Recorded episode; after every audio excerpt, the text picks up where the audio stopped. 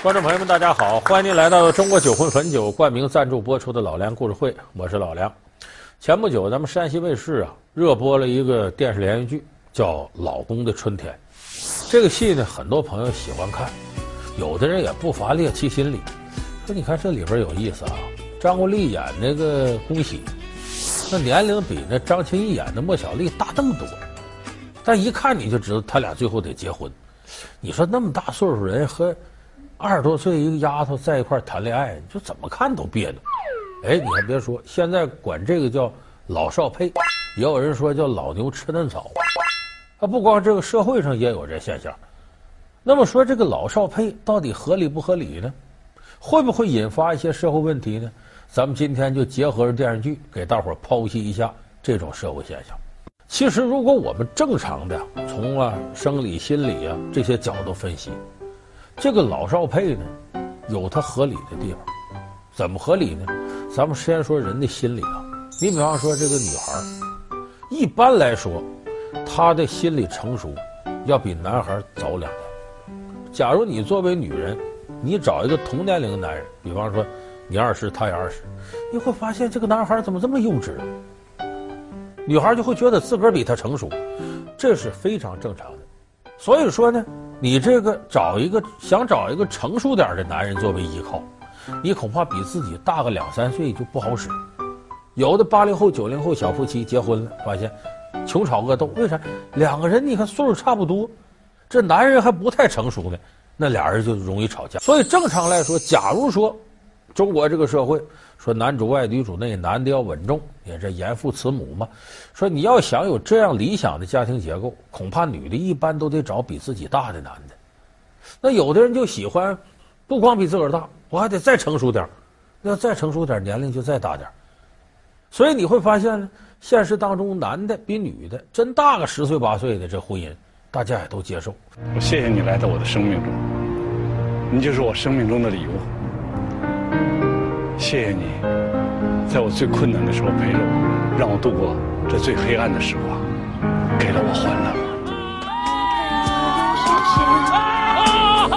小丽，老公，祝福你们！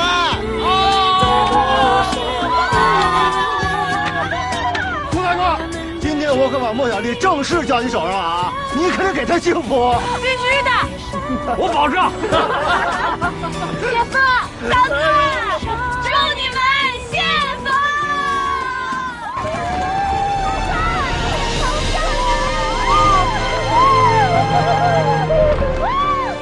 所以，这个老夫配少妻这个形式呢，在我们现实生活当中还挺多见。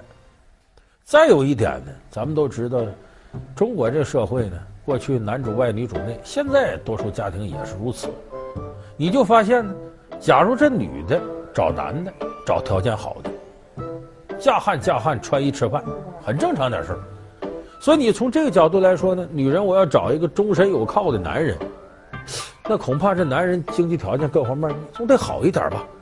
你不能两口子挨饿吧？那好，那一般年轻的男孩呢，他这个走向社会时间还短，往往经济基础不牢，而岁数大点的男人呢，经济条件呢，社会地位什么也都有了。所以你从很现实的物质角度来讲呢，年轻女孩找个年岁大点男人也不奇怪。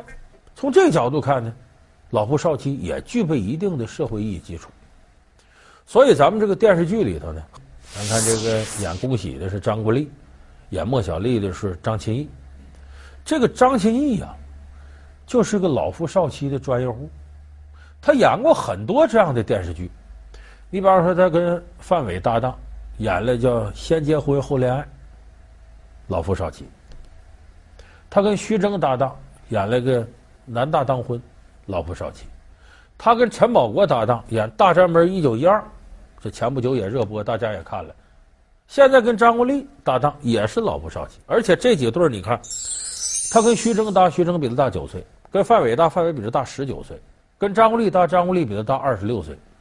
特别有意思的是呢，一听说怎么着，张国立跟张歆艺搭这个老公的春天，张国立他儿子就不太愿意，他儿子张默现在也挺有名了。张默为啥不愿意？张歆艺是我同班同学，俩人在中戏时候一个班。我爹跟我同学谈恋爱，张歆艺呢，不仅仅说演戏是老夫少妻专业户，生活当中也是。她现在这老公呢，叫这个杨树鹏，是个导演，七零年生人，比张歆艺大十一岁，按中国人标准大超过十岁了，这就老夫少妻。两个人怎么好上的呢？这杨树鹏呢，拍过很多电影电视剧，你像《匹夫》《烽火》，这都是他的这个大作。我们也能知道这个导演呢很有才华。拍这个《匹夫》的时候，张歆艺是演员，杨树鹏呢是导演。中国这拍电影电视剧都是集中到一块儿一拍几个月，然后杀青。这几个月期间，大家都得在一块儿啊，你这导演得总给演员说戏呀，两个人就熟悉了。张歆艺就发现，嘿，这杨树鹏不错啊！你看这个年岁不是很大啊，但很有才华，哎，对这个戏把握的非常准，性格也好。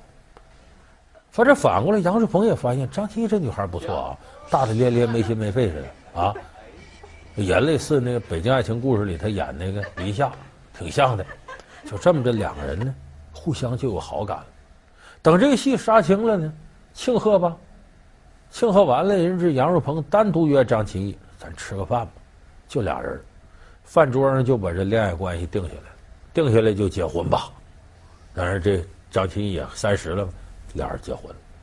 所以在生活当中，这张歆艺也是老夫少妻，而且这个张歆艺的上一任男朋友，跟这情况很类似，谁呢？叫王志飞，咱也都知道，《大宅门一九一二》里王志飞。和这个张歆艺也演的恋人，青青，你要是这么走了，我该怎么办呢？我已经想好了，我这辈子剩下的时间都是你的，我做的一切都是为你，我的爱情，我的生活，全在你一个人身上。你不会，你不会就这么忍心把我扔下，一个人远走高飞吧？就所以有的时候呢，为什么戏如人生呢？为什么他这类戏他演的这个轻车熟路、驾轻就熟呢？就生活当中他也是这样。她是正值青春年华的妙龄少女，他是功成名就、成熟稳重的男人，他们的婚姻被称为老夫少妻。光鲜亮丽的明星，身家过亿的富豪，才高八斗的博士，他们都走进了老夫少妻的怪圈。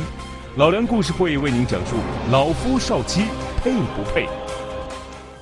有的人说，你说那个都娱乐圈的，这娱乐圈人家也不大有谱，老夫少妻呀，挺敢干的。其实，在生活当中，老夫少妻有的是。现在，你看我随便举个例子啊，名人里头。多，邓文迪、默多克，大家知道吗？我说那最近刚离，那他离了，说明以前结婚了。这个二位差三十七岁，典型的老夫少妻。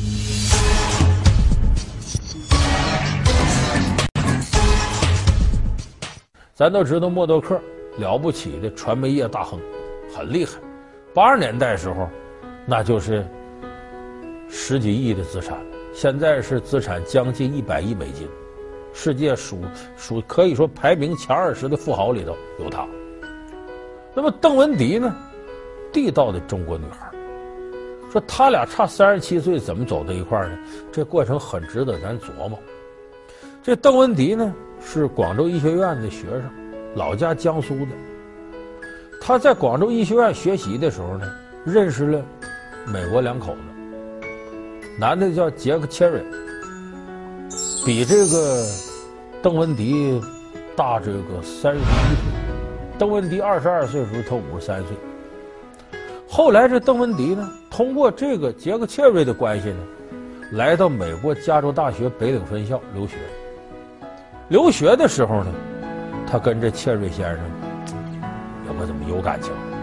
这切瑞先生跟切瑞太太离婚。差三十一岁，俩人走到一块儿，在一块儿生活了两年半，离婚。这时候，邓文迪通过这个拿到了美国绿卡。有人说，这女人不简单，多有心机，这不就拿人家这老头当跳板的吗？其实咱也不好说这事儿，因为邓文迪学业很优秀，就不用这个人，他再延迟两年也大概能拿到绿卡。可是毕竟，这个婚姻成为你拿绿卡的最佳的跳板了。但是邓文迪接下来呢，来到耶鲁大学进修 MBA，毕业以后呢，他得是找一个舞台施展呢，他就想去香港。这个时候，在去香港的飞机上，他迎来了人生一次了不起的转折。邓文迪，一个土生土长的中国姑娘，在美国学习生活了八年之后，是怎样的机缘巧合让她碰到了传媒大亨默多克？她又是怎样开始了一段传奇的老少配婚姻？又是什么原因让这对老少配的婚姻走到了尽头？那么在去香港的飞机上呢，是邓文迪巧遇默多克。当时邓文迪呢，在美国的朋友呢，帮他忙呢，是路途挺远的，你别受委屈，给他买张头等舱机票。要不买这头等舱机票，他就没机会认识默多克。默多克坐头等舱，这邓文迪一坐旁边一看，他认识默多克，世界名人呢。俩人差三十七岁。默多克那时候头发都白了。要搁普通女孩啊，身边这么大一名人，不是娱乐明星，不是说我一见着哪个偶像了啊，我爱你什么签个名，人是这么个身份。绝大多数女孩恐怕连话都不敢说。邓文迪没管那事儿，跟默多克聊上了。那默多克来香港干嘛呢？他当时是注资香港的亚洲卫视，叫 Star TV。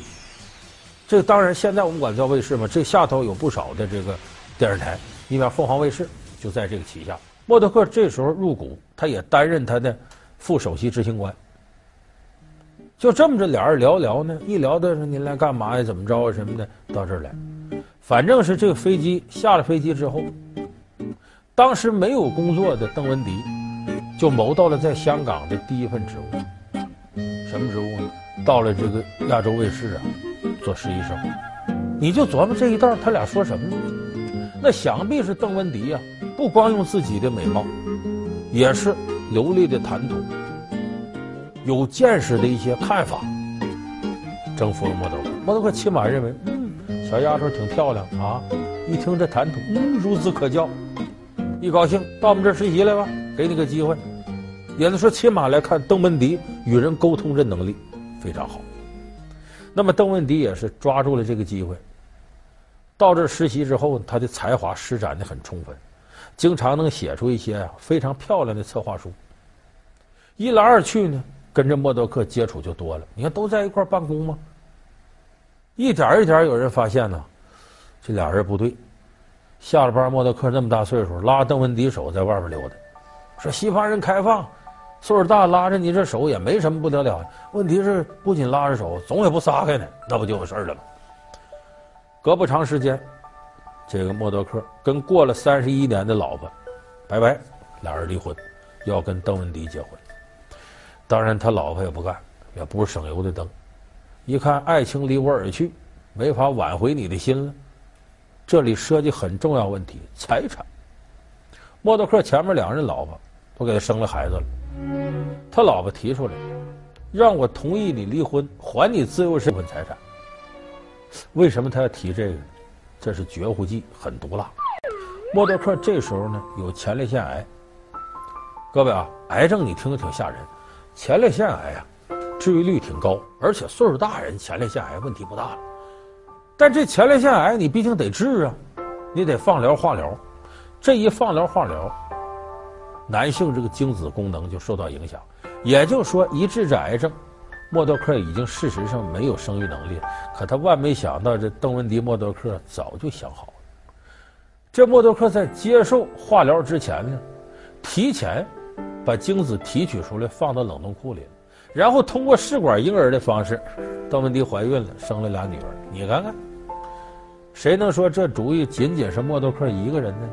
不是，邓文迪都算计好了。现在这不是说俩人又离婚了？有人说这邓文迪这女人真了不得。其实咱不能这么看，我估摸着他这集团里头啊，利益纠葛很多，没准这离婚也可能是财产呢或利益原因，没准哪天又宣布俩人复婚了呢。也别太拿这当回事。好，欢迎您回到中国酒魂汾酒冠名赞助播出的《老梁故事会》。那么，其实像这种情况，邓文迪、默多克差三十七岁，还比他差得多的。咱们熟悉的诺贝尔奖获得者杨振宁博士，他后来再婚时候他八十二，他老婆翁帆二十八，你说这得差多少？啊，在一块儿，咦？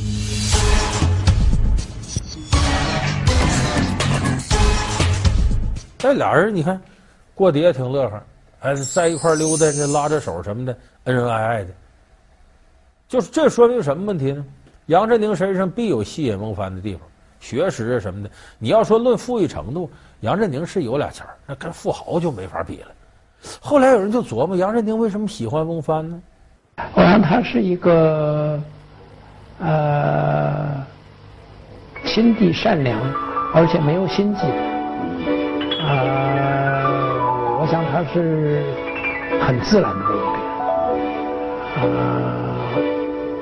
这个也许是，呃，他的最主要的一个原因。所以，就咱有的时候一说呀，老夫少妻没个幸福，不可能的。您太绝对了，幸福的有的是。也就是说，老夫少妻，你会发现，老夫何以吸引少妻？他一定得有东西能弥补年龄上这种差距，要么是成熟的心智，要么是幽默的谈吐。要么是温文尔雅的风度，要么是对女人的体贴温柔，要么是家财万贯可以满足你物质追求，要么是学识渊博，能够让你产生高山仰止的感觉。这几样必得占一样。假如说这个男人老夫符合这几样其中一样，那么吸引来个少妻，他是非常非常正常的。She is a wonderful mother. And has given me two beautiful daughters. And she's a very good businesswoman. 如果是很好的女婿，因为他很热爱中国，然后呢，他又啊对我们小孩特别好，他是个很好的爸爸。我觉得我们俩，我我老公特别容易相处，什么事儿都会让着我。你觉得李冰冰更美丽，还是邓文迪更美丽？I think you, of course. 当然。老夫少妻，咱们最后得说有一个社会问题，确实得解决。老夫少妻，你看着咱们早晨起来遛弯儿，老头老太太一块儿溜达，往往那老太太搀着老头，老头都这样了。就中国老年男人的健康状况普遍不如老年女人。那么你看，同样年龄都这样，老夫少妻更是如此。恐怕绝大多数的老夫得走到少妻头来。那么，这个老夫前边有儿女、啊，有产业呀、啊，他走了，容易留下家庭矛盾。就是后来这个老伴儿和先方的儿女之间，对财产怎么分割问题，这现在法院经常打这关系。所以呢，咱们电视机前如果有的家庭是老夫少妻，咱们奉劝老夫，这些事儿想明白了，不要觉得忌讳，能早立遗嘱就比晚立强。你既然爱他，人家年纪轻轻陪着你了，你总得为人家后半生负责，得给人一定的交代。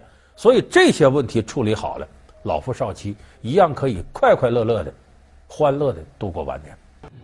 他的爱情故事被拍成电影《罗马假日》，他的婚礼是第一个被搬上电视荧幕的皇室婚礼，然而她也是英国皇室第一位离婚的公主。他的艳照引发了英国有史以来最大的银行劫案，她就是现任英国女王的妹妹玛格丽特公主。放荡不羁、特立独行的性格，导致了她戏剧性的一生。老梁故事会为您讲述公主艳照与银行劫案。好，感谢您收看这期老梁故事会。老梁故事会是由中国酒魂汾酒冠名赞助播出。我们下期节目再见。